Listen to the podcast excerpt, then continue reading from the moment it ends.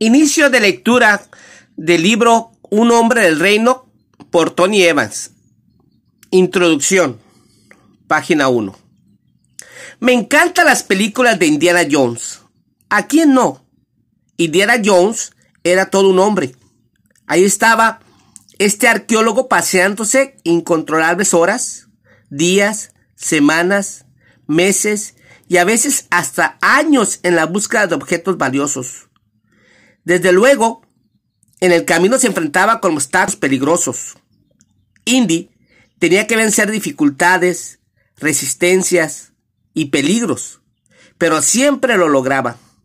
Y al final, siempre descubría su tesoro. En la misma línea están las películas de la leyenda del tesoro perdido, protagonizadas por Nicolas Cage. El personaje de Cage Benjamin Franklin Gates se la pasaba procurando pistas que pudieran conducirlo a lo que estaba buscando. Igualmente, él se enfrentaba al peligro, a la adversidad, a la corrupción y a veces incluso a las catástrofes. Sin embargo, todo valía la pena cuando él, como Indiana Jones, conseguía el tesoro. Jesús habla de un tesoro. Él lo llama el reino de Dios. Él dice que este reino es un tesoro sorprendentemente valioso ante el cual absolutamente nada debería interponerse. En términos escatológicos, el reino se refiere a los mil años del reinado de Cristo, cuando Él regresara a gobernar la tierra desde Jerusalén. No obstante, aquí y ahora, el reino también ha sido establecido entre nosotros mediante principios, pactos, responsabilidades, privilegios, derechos, reglas, ética, cobertura y autoridad. Mateo 13:44 dice, el reino del cielo es como un tesoro escondido que un hombre descubrió en un campo. ¿Vale la pena luchar por un tesoro? Un tesoro incalculable como este vale todo lo que usted tiene, pero no lo crea, nada más porque yo lo digo. Jesús mismo lo dijo. La razón por la que tantos hombres en la actualidad viven sin siquiera algo que se parezca al tesoro es porque no han entendido el misterio del reino. En cambio, se conforman con baratijas, aparatos electrónicos, palos de golf, videojuegos, carreras, autos y paquetes de turismo. Estas cosas están bien, a menos que lo desvíen a uno del camino de la búsqueda del reino, a menos que se conviertan en su meta. Les cuento, mi hijo Jonathan es un tipo grandote en la NFL, ha jugado con los mejores jugadores, se defiende bastante bien, sin embargo, no siempre fue así, de grandote. Recuerdo que una vez subió corriendo a mi oficina en la iglesia para pedirme que bajara al gimnasio a ver cómo su cuerpo de un metro sesenta hacía un mate de baloncesto. Había estado practicando durante meses. Cuando llegué, Jonathan agarró la pelota y la, hizo y la insertó. Solo le ofrecí una breve felicitación. Luego me dirigí al coordinador del atletismo y le dije enfáticamente que levantara la canasta hasta la altura donde debía estar Impacientemente por crecer, Jonathan había bajado el aro. Sube la canasta, Jonathan, le dije, e inténtalo de nuevo. Y así lo hizo, y no lo logró. No obstante, siguió intentándolo y con el tiempo lo logró. Muchachos, Dios tiene su nivel. Él tiene una meta. Su reino es esa meta. Sin embargo, muchos han rebajado el nivel de Dios y entonces se felicitan a sí mismos por ser capaces de hacer un mate. No obstante, los resultados de este nivel rebajado afecta a muchos más que tan solo a hombres que están en la pista. Un nivel bajo nos afecta a todos. se nota en el país, en nuestra cultura, en la economía mundial.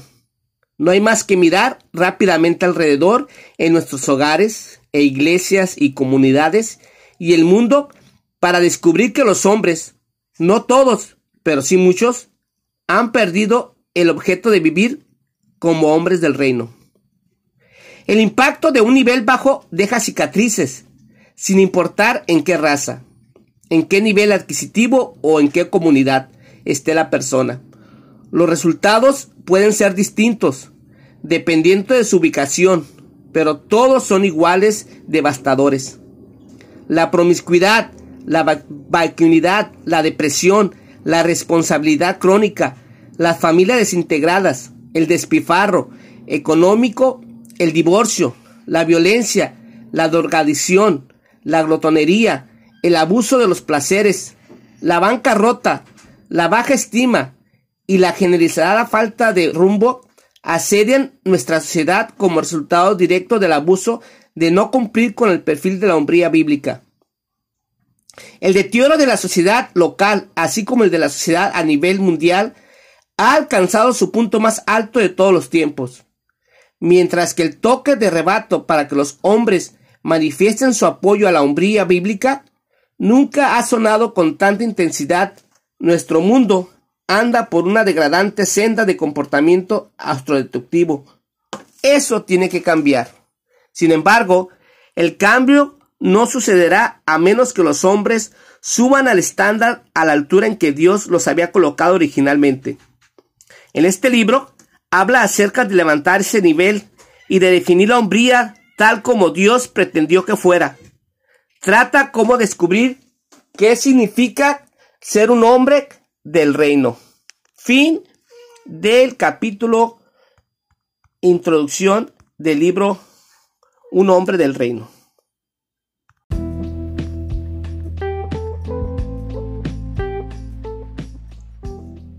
Capítulo 1. El clamor por un hombre del reino. Página 5. Un hombre del reino es la clase de hombre que cada mañana, cuando pisa el suelo, el diablo dice, ¡ay! No, ya se levantó. Cada día, cuando un hombre del reino sale de su casa, el cielo y la tierra y el infierno serán por enterados. Cuando protege a la mujer que tiene bajo su cuidado, poco puede hacer ella por resistirlo. Sus hijos lo miran con confianza. Los demás hombres ven en él a alguien a quien imitar. Su iglesia recurre a él en busca de fortaleza y liderazgo. Es un protector de la cultura y un campeón de la sociedad en no dejar pasar el mal y en dar la bienvenida al bien. Un hombre del reino comprende que Dios nunca dijo que la vida en santidad sería fácil. Él solamente dijo que valdría la pena. Como un jugador de fútbol que sale del túnel del campo de juego, así comienza cada día un hombre del reino. No solo sale del campo en una explosión de fuego, sino también domina toda oposición que se levanta contra él. Un hombre del reino apunta directamente a un único propósito, promover el reino para el mejoramiento de aquellos que están en él, lo cual glorifica al rey y procura cumplir con este objetivo a cualquier costo personal. Como capellán de los Dallas Cowboys, tanto en años recientes como en la cima de los años de Tom Landry, vi numerosos juegos en la Liga Nacional de Fútbol Americano, lo común que se llama la NFL. También jugaba al fútbol americano todas las noches y fines de semana. Prácticamente desde que gateaba hasta que sufrí una lección en mi pierna que necesito cirugía y acabó con mi juego. Sin embargo, independientemente de cuántos partidos haya visto o jugado, jamás escuché que un jugador se quejara de que los rivales fueran demasiado duros o de que la meta fuera demasiado difícil de lograr. Cualquiera que haya jugado una vez o que haya seguido el fútbol americano sabe que la victoria no llega solamente porque uno lo desee. La victoria se gana únicamente con sudor, agallas y sangre. Cuando las tres, cuartas partes del juego han dejado sin aire a los jadeantes pulmones de los delanteros y estropeado los cuerpos de los que llevan persiguiendo la pelota y torturado las mentes y los músculos de todos los involucrados. A menudo el triunfo llega solo mediante un total, una total determinación. Les llega a aquellos que saben que el agotamiento es simplemente una palabra y que el propósito es mucho más grande que el dolor. El tercer equipo. El fútbol americano es un deporte masculino, nadie lo duda. Es lo más parecido que hay en nuestro país a una batalla organizada de gladiadores. En, en él la pasión, la fuerza y el poder se funcionan con precisión y destreza, mientras dos equipos se enfrentan en un despliegue épico de fuerza y de voluntad. No obstante, a diferencia de la mayoría de las batallas y de la mayoría de las guerras, hay un tercer equipo en este conflicto. Tres equipos salen a jugar al campo. De hecho, este tercer equipo está íntricamente involucrado en todos los aspectos de la lucha que lleva la declaración de un vencedor. Quizá usted nunca haya notado que hay tres equipos en el campo de juego, pero le aseguro que se habrá dado cuenta que si el tercer equipo no hubiera aparecido, porque sin ese tercer equipo habría un caos en el campo, habría confusión en la confrontación. De hecho, no habría manera de jugar al fútbol tal y como lo conocemos nosotros. Esto se debe a que el tercer equipo es el equipo de los árbitros. Los árbitros son únicos en cuanto a que su máxima responsabilidad no es para con los equipos que están en el campo ni para alinearse con los planes de los jugadores. Las obligaciones de los árbitros no tienen que ver con lo que está en la lucha, ni siquiera con lo que observan cómo se desarrolla su misma lucha. Su responsabilidad, así como su lealtad, pertenece a un reino llamado la oficina de la NFL. Este reino supera, prevalece y decide por encima de todos los demás. Los árbitros han recibido un libro de la oficina de la liga, tienen su propio libro con las directivas, las pautas, las reglas y regularizaciones según las cuales tienen que manejar los acontecimientos en el campo del juego. Mientras ambos equipos están constantemente tiroteando a los oficiales para que tomen partido por alguno canten penales o aprueben jugadas, el equipo de los árbitros deben dar directivas acordes al libro de su reino. En vez de hacerlo según sus preferencias o emociones personales. Cada decisión tomada por cada persona en este tercer equipo debe estar de acuerdo con las directivas del libro que tienen. Su obligación es seguir este libro que vienen directamente del presidente de la liga, quien ha delegado autoridad en ellos. Si en alguna oportunidad un árbitro toma una decisión que favorece a alguno de los equipos o un jugador en particular, por causa de la presión de los incas o de los fans, por influencia de los jugadores o del equipo técnico o simplemente por preferencias personales, y dicha acción no se atiende al libro, ese árbitro perderá inmediatamente el apoyo no solo de la oficina de la liga, sino también del presidente. Si en el punto de vista de un árbitro invalida el punto de vista del libro, suplementando, el reino con el cual está en, en última instancia comprometido, el árbitro no podrá seguir ejerciendo la autoridad.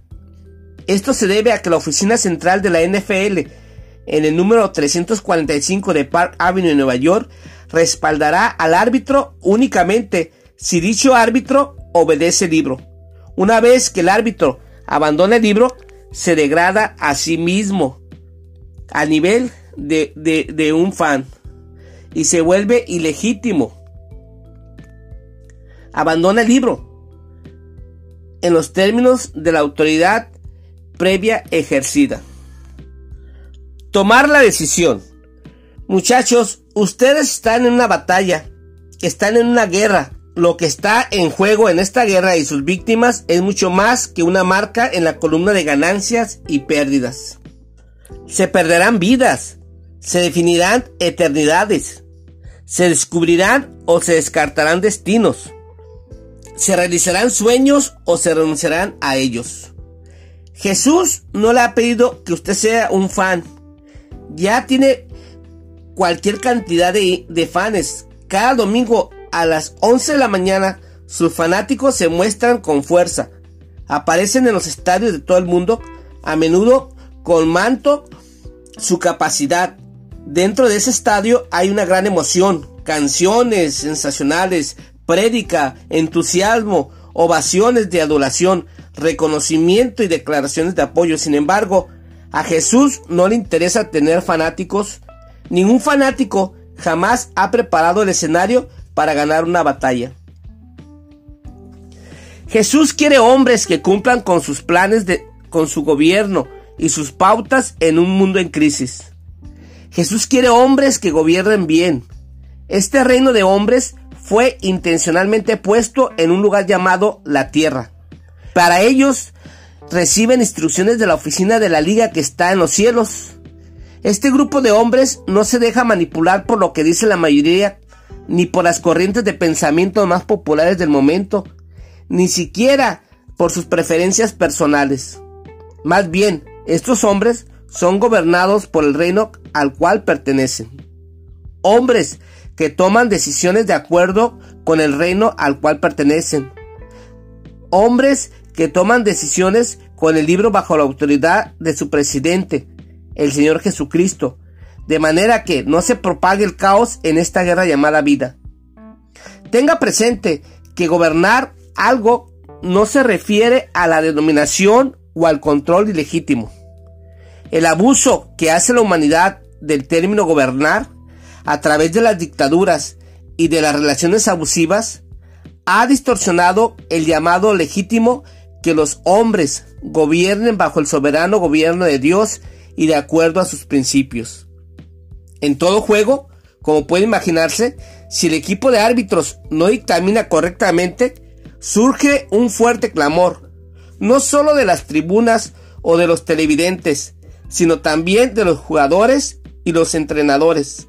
Se produce un reclamo en respuesta al caos que se desata en el campo. El clamor para que los árbitros gobiernen bien. El clamor por un hombre del reino. Sí, si escucha con atención, es posible que oiga el clamor pidiendo que los hombres del reino también gobiernen bien. Puede escucharlo en el caos cultural que provoca un ruego que se eleva desde los hogares, las escuelas, los barrios, las comunidades, los estados y desde luego cada alma exauta afectada por la ausencia de los hombres del reino. Nunca ha estado nuestro país o nuestro mundo frente al principio de la adversidad con una necesidad tan extrema de que los hombres respondan al reclamo de gobernar bien. Escuche, están en todas partes. Es fuerte. Está en el latido de cada niño que nace o crece sin un padre. En los sueños de cada mujer que son ahogados por un hombre irresponsable o descuidado. En cada esperanza sofocada por circunstancias confusas en el alma solitaria de cada mujer soltera que busca a alguien con quien valga la pena casarse y en cada iglesia y comunidad desprovista de contribuciones masculinas significativas. Es el clamor por un hombre del reino. Si el árbitro de si el equipo de árbitros se quedara parado en los márgenes y nunca dijera nada sobre lo que está ocurriendo en el campo, el público no se dirigiría a los jugadores que están cometiendo las infracciones para preguntarles por qué están desobedeciendo las reglas. Los fanáticos mirarían a los árbitros y les reclamarían, ¿dónde están? Salgan de ahí, hagan algo.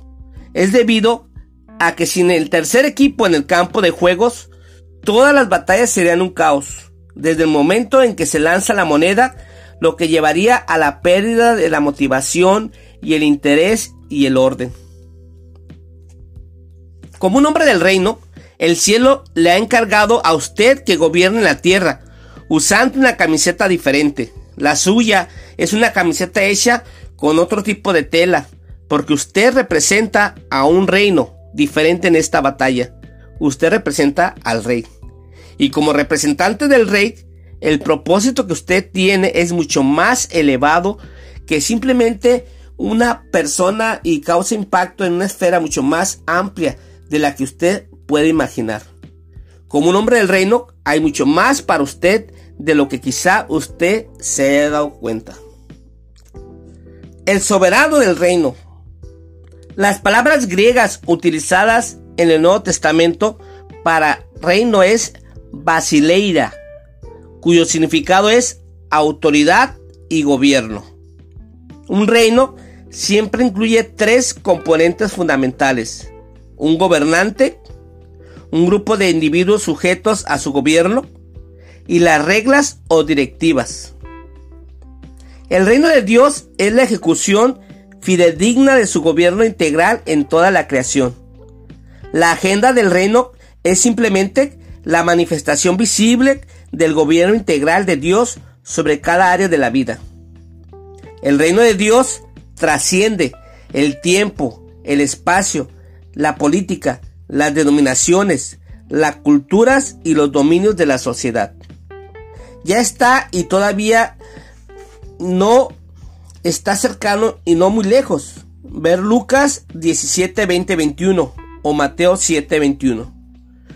Gobernadas por el sistema de pactos, las instituciones del reino incluyen la familia, la iglesia y el gobierno. Dios ha dado las pautas para el funcionamiento de todas ellas y el, y el incumplimiento de esas pautas terminan en un desorden y en pérdidas. Mientras que cada uno de los tres componentes fundamentales mantiene responsabilidades y dominios separados, los tres tienen que trabajar constantemente bajo el gobierno divino, basados en los principios de absoluta verdad. Cuando los componentes trabajan así, traen un orden a un mundo de confusión y estimulan la responsabilidad personal sujeta a Dios. El componente primordial de un reino, sobre el cual descansa todo lo demás, es la autoridad del gobernante. Sin ella se produce la anarquía, que luego termina en un desastre. Satanás sabía esto, perfectamente y esta es la causa por la que el primer movimiento de Satanás en el jardín fue destronar sutil y engañosamente al gobernante.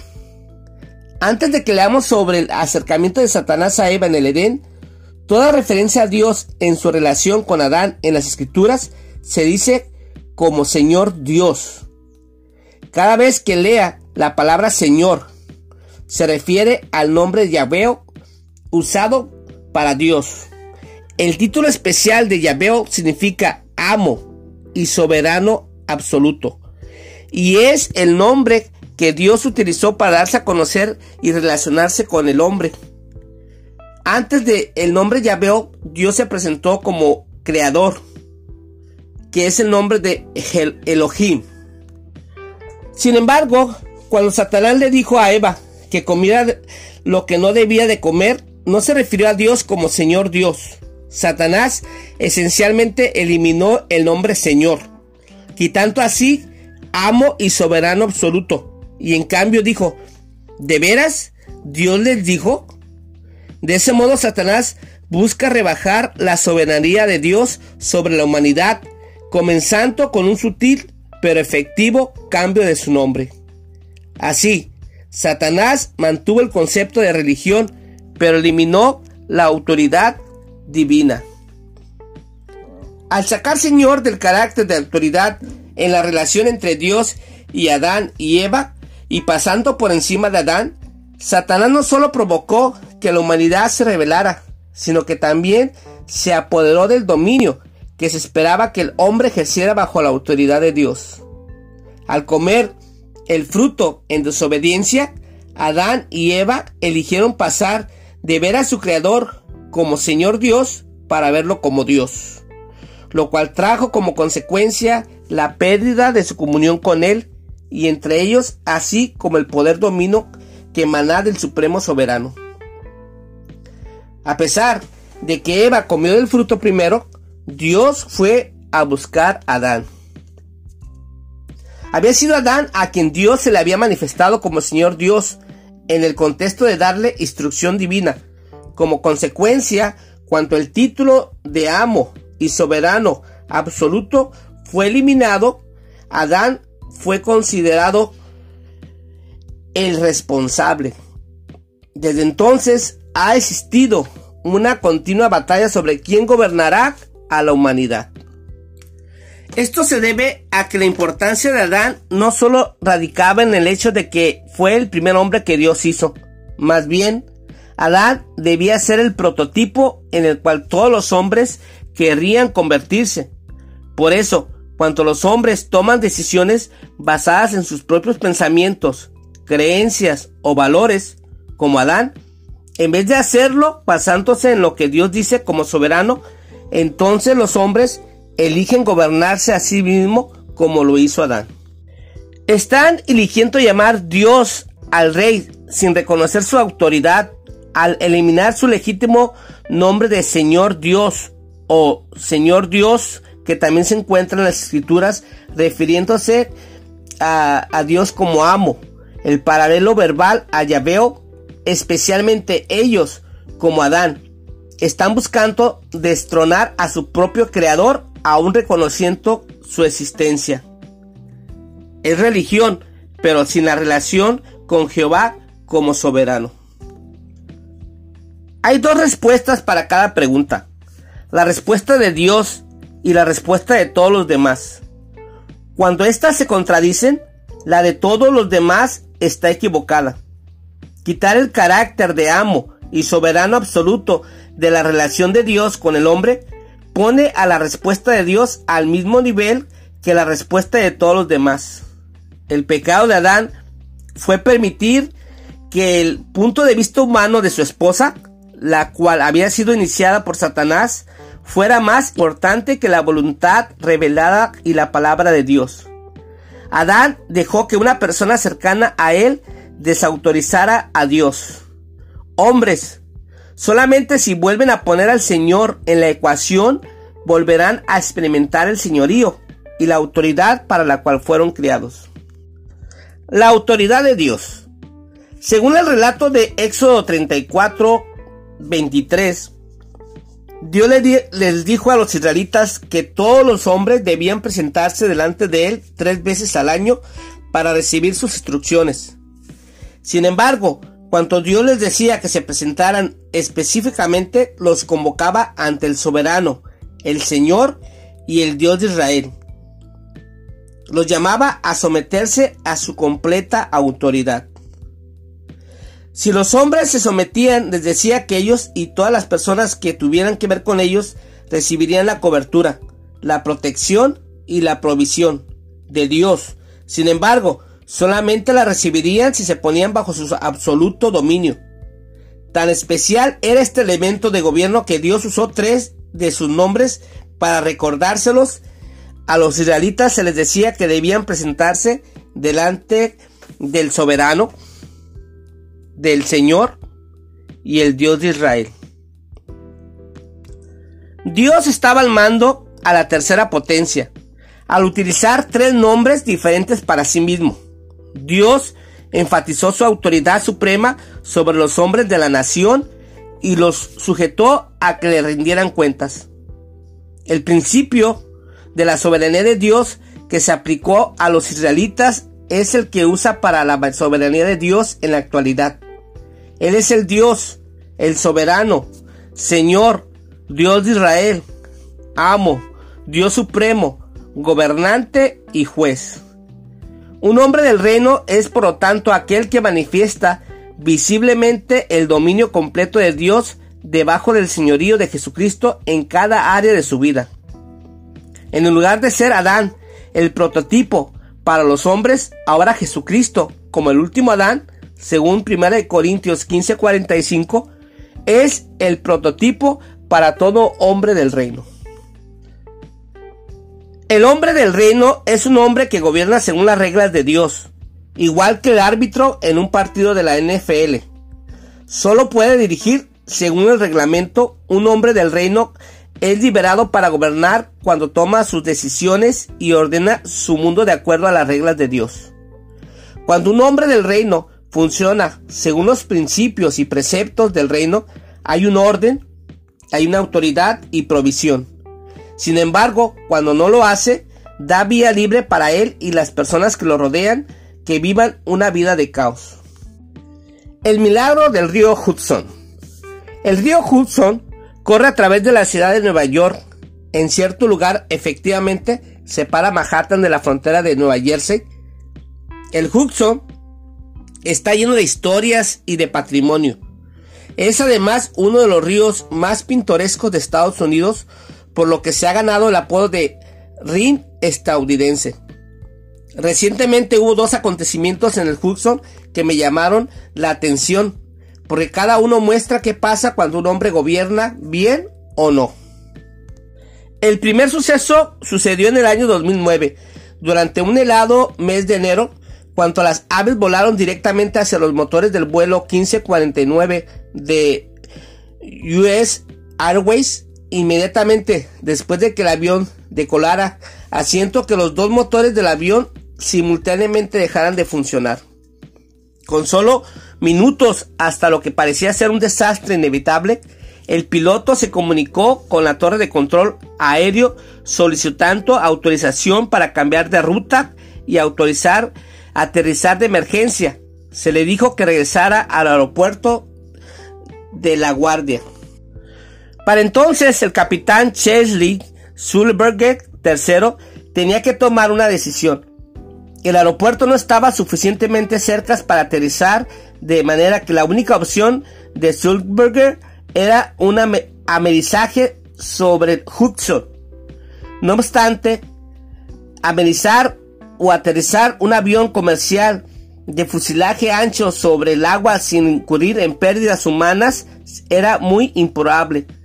Suberger, un piloto con 40 años de experiencia, estaba plenamente consciente de que no tenía a su favor posibilidades de sobrevivir. Habiendo trabajado como instructor de vuelo, investigador de accidentes e instructor de tripulación de vuelo, Sullivan no tenía que hacer un gran esfuerzo mental para determinar cuál sería el resultado.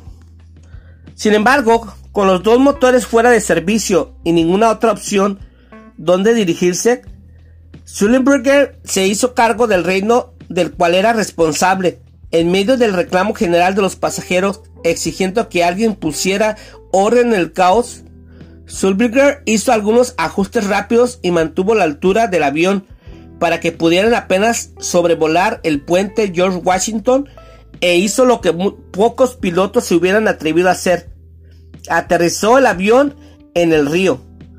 90 segundos antes de tocar el agua, se dirigió a los desesperados pasajeros diciendo con calma, prepárense para el impacto. Lo que sucedió a continuación fue nada menos que un perfecto aterrizaje de manual para que el avión no se hiciera pedazos al impactar contra el agua. Tenía que aterrizar justamente y lo hizo con un artefacto de metal de 80 toneladas que chirriaba y se escudía violentamente. A medida que el agua helada empezaba a entrar eh, a raudales en el avión, los pasajeros y la tripulación corrieron a la salida de emergencia mientras el capitán Sullenberger dirigía la evacuación. Una vez que la última persona salió del avión, Sullenberger volvió a pasar dos veces más a lo largo de la nave para estar seguro de que todos habían salido sin ningún percance. Con agua casi a la mitad del interior, fue la última persona en desembarcar el vuelo 1549. Todas las almas a bordo sobrevivieron. Los años que Superger estuvo en puestos de responsabilidad como piloto de la Fuerza Aérea, investigador de, de accidentes, consultor de seguridad para aerolíneas y gerentes de seguridad, por no hablar de las más de 19.000 horas de vuelo cumplidas sin incidentes, lo habían preparado dándole las habilidades y la mentalidad necesaria para gobernar bien en el mundo de su avión. En lugar de que el avión lo dominara a él, como consecuencia, Zumbiger no solo evitó que sus hijas adolescentes quedaran huérfanas y su mujer viuda, sino que también protegió la vida y el legado de 155 personas, entre las cuales el más joven era un bebé de nueve meses, que fue el gobernador de Nueva York, David Pertenson, llamó a este incidente el milagro de Hudson. Tragedia en el Hudson. Algo totalmente distinto a un milagro sucedió en el Hudson dos años después. Es la historia verdadera y trágica de una mujer de 25 años. Su historia, además de mostrarla a ella, refleja las incontables historias de otras mujeres como ella, abandonadas y quebrantadas por el descuido y el maltrato de un hombre o de varios hombres con los que se relacionaron. A los 15 años tuvo su primer hijo. Al cabo de pocos años tuvo tres hijos más con otro hombre, a cada uno de los cuales les puso como segundo nombre el apellido de su padre, Pierre. Era una herencia que no deberían de haberse transmitido. El padre de los niños no se casó con la madre. Había sido arrestado por no pagar la manutención del menor durante meses. En otra oportunidad, fue arrestado cuando su hijo de dos años, que había quedado completamente solo bajo su custodia en su departamento, deambulaba por la calle en una gélida noche de febrero. La policía finalmente encontró al pequeño a la 1.15 de la madrugada llorando cerca de una calle transistada, vestido apenas con unas pocas ropas mojadas. Vecinos y familiares dicen que la madre amaba a sus hijos. Siempre parecía bien cuidados, arreglados, educados. Su mamá asistía a las clases en un instituto de la comunidad y trabajaba probablemente con la idea de superarse en la vida. Sin embargo, un frío día de abril del 2011 publicó una disculpa en Facebook, llamó a su madre, a su abuela y a su padre para despedirse, cargó a sus cuatro hijos en su camioneta y la condujo directamente a las aguas heladas del Hudson. Mientras la camioneta comenzaba a hundirse, su hijo de 10 años forcejeó para abrir las puertas cerradas o para bajar las ventanas mientras los más pequeños gritaban de miedo. Pudo escurrirse por una ventanilla antes de que la camioneta se hundiera.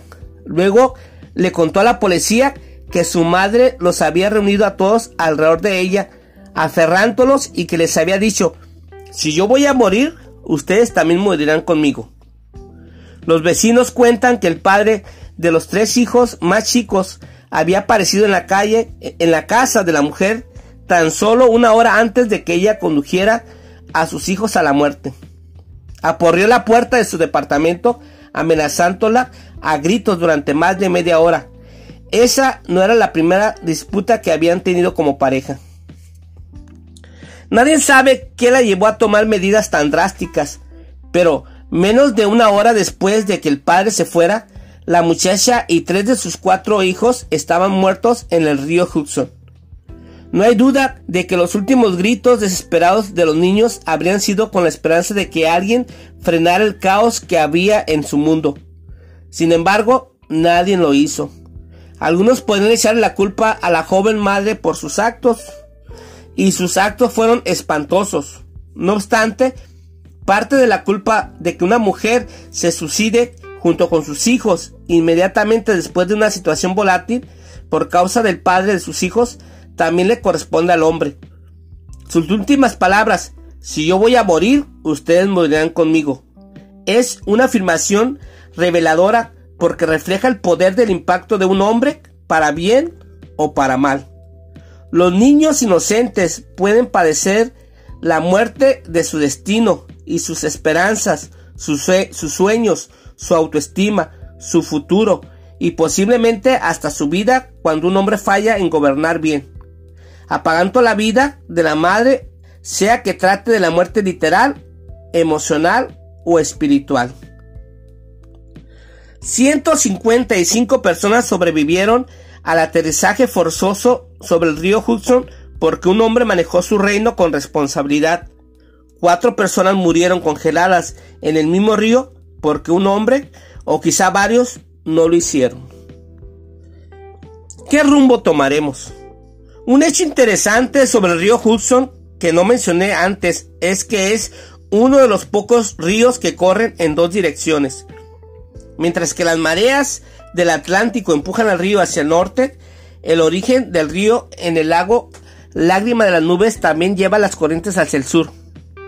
Antes de recibir el nombre de Hudson, el río era conocido por las tribus de indios como Maucanactuc, que quiere decir el río que corre en dos sentidos. Al igual que el Hudson, fue aclamado como un lugar de vida, el milagro de Hudson, y lugar de muerte, ustedes morirán conmigo. La vida también tiende a fluir en dos sentidos.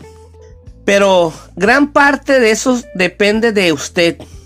Gran parte depende si usted es un hombre del reino que gobierna responsablemente, con coherencia y sabiduría, de acuerdo con las pautas y normas presentadas en la palabra de Dios.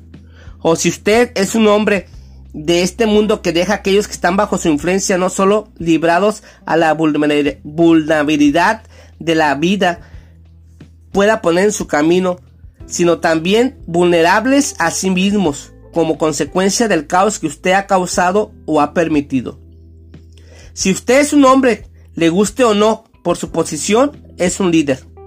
Puede que en la práctica sea un líder horrible, pero por su posición, usted ha sido llamado a liderar. Eso es lo que conlleva el prototipo de Adán. Dios creó a Adán antes que a Eva, porque él era quien tenía que responsabilizarse del gobierno y del liderazgo. Adán recibió el llamado a cultivar y cuidar del jardín, incluso antes de que Adán fuera creada, antes de que Eva fuera creada. Y como consecuencia, es Adán a quien Dios fue a buscar cuando ambos, Adán y Eva, lo desobedecieron. Esto es porque Adán era el responsable en la última instancia. Como hombre, usted es, en la última es responsable por las personas que están bajo su dominio. Señores, la manera en que ustedes liderean jugará un papel importante en la vida o en la muerte que experimenten. Los que están dentro de su dominio pueden dirigir a las personas bajo su cuidado a un lugar seguro o pueden conducirlas al caos. Sin embargo, el llamado a gobernar bien no es algo que se pueda responder de un día y luego olvidar. Dirigir bien es una habilidad para toda la vida que se forja mediante la fidelidad y la dedicación. Sulliburger no aterrizó su avión en el agua simplemente porque consideró que sería un acto impresionante. Para ser el héroe del momento, tuvo que presentarse día tras día, año tras año, décadas tras décadas, intencionadas y consistentemente poniendo todo su empeño en gobernar bien su reino. El compromiso del capitán Zuckerberg por cumplir las expectativas de las personas a quienes sirve en la industria de la aviación debería inspirarnos para lograr un nivel más alto de dedicación al cumplir aquello para lo que el Rey del Universo nos ha llamado. El Rey le ha entregado un manual que usted debe usar para gobernar, según el cual usted tiene que dominar, liderar, tomar decisiones, dirigir, guiar y alinearse a las elecciones de su vida. Este manual es su palabra. Cuando usted lidere conforme a lo que dice en su palabra, él lo respaldará con la autoridad que necesita para llevar a cabo la tarea. Pero si no lo hace, tendrá que arriesgárselas o arreglárselas por su cuenta. Señores, el futuro dependerá de lo bien que usted gobierne el presente. Cuando usted dirige de acuerdo a los principios y a los planes del reino de Dios, Dios da libertad a otras personas para que se conviertan en aquello para lo que fueron criadas. Sin embargo, cuando no lo hace, promueve un mundo de caos, desorden, destrucción, no solo en su propia vida, sino también en la, de la vida de los que están bajo su influencia. Como hombre del reino, usted forma parte del tercer equipo que ha sido enviado aquí para traer el gobierno del cielo a un mundo que lo necesita. No obstante, esto no es un juego, es una batalla real es una guerra, una guerra espiritual. Es posible que no pueda ver directamente a su enemigo, pero su presencia se manifiesta alrededor suyo en todas las partes. Cada mañana, al ponerse sus pies en el suelo, hace que su enemigo, el diablo, diga, ¡ay! No, ya se levantó. Cada día, cuando traspasa la puerta de su casa, se percatan de ello el cielo y la tierra y el infierno. Cuando protege a la mujer que está bajo su cuidado, ¿puede ella resistirse? ¿Sus hijos lo mirarán a usted con confianza? ¿Acaso otros hombres lo ven como alguien a quien imitar? ¿Su iglesia acude a usted en busca de fortaleza y liderazgo? Es un protector de la cultura y un campeón de la sociedad que no deja pasar el mal y le da la bienvenida al bien. Es un hombre que cumple con su destino y es capaz de satisfacer a la mujer de su vida. Pero sobre todo, cuando Dios busca a un hombre que promueva su reino, lo llamará por su nombre. Fin del capítulo 1, página 17.